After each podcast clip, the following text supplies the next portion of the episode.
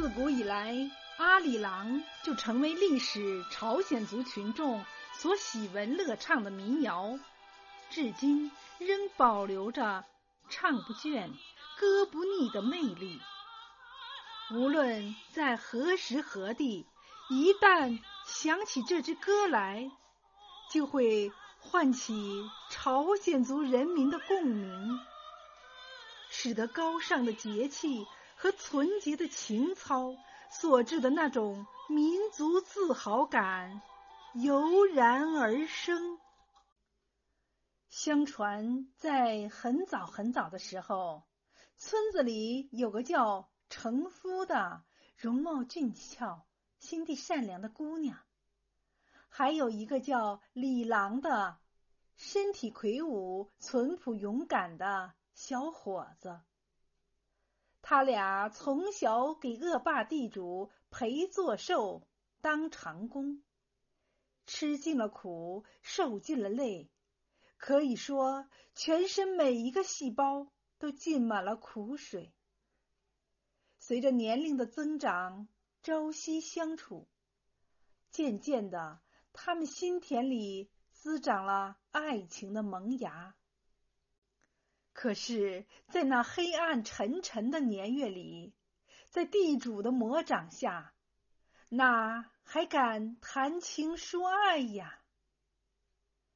有道是：“花有结果时，人有结因日。”李郎和程夫终于征得了双方父母的允许，准备选择良辰吉日举行简单的。婚礼仪式，说起来真不巧，那年遭受罕见的水灾，长工们给地主陪做寿侍弄出来的好端端的庄稼，一夜之间荡然毁尽。这下长工们的生活更是艰难，饿的饿死，累的累死。哪里有压迫，哪里就有反抗。地主的残酷压榨激起了长工及全村村人们的怒火。不久，一场反对地主压迫的暴动终于兴起了。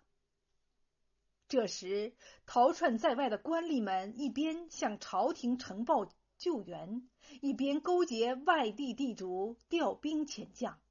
把农民起义军层层包围，在侥幸突围出来的一部分人中，有一对年轻的男女，他们就是李郎和程夫。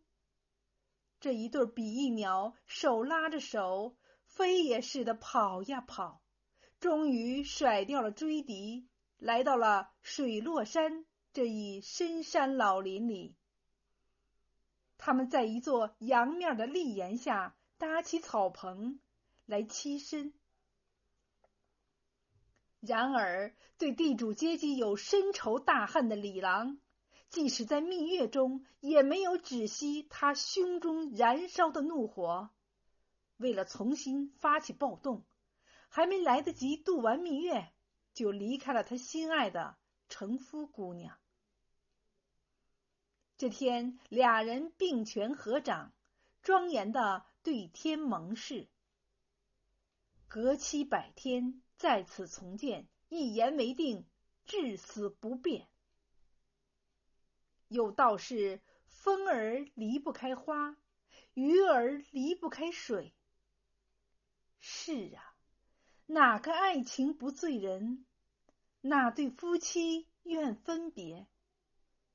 当李郎翻下南山岭时，从后面传来女人的抽泣声音。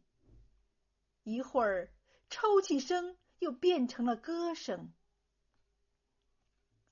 阿里郎，阿里郎，阿里郎哟，阿里郎，翻过那高高的山岭，重重山，层层云。”路难行哟，怎么能陷情网阻狼壮志？飞云呐，随郎君，烧我爱哟。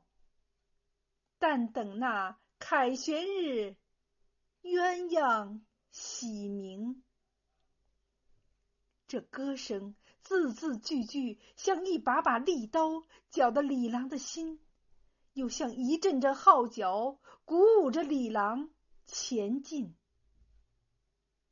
送走了李郎，程夫孤身一人留在水落山中，一天天盼望着丈夫发动暴动成功，一日日憧憬着团圆的幸福未来。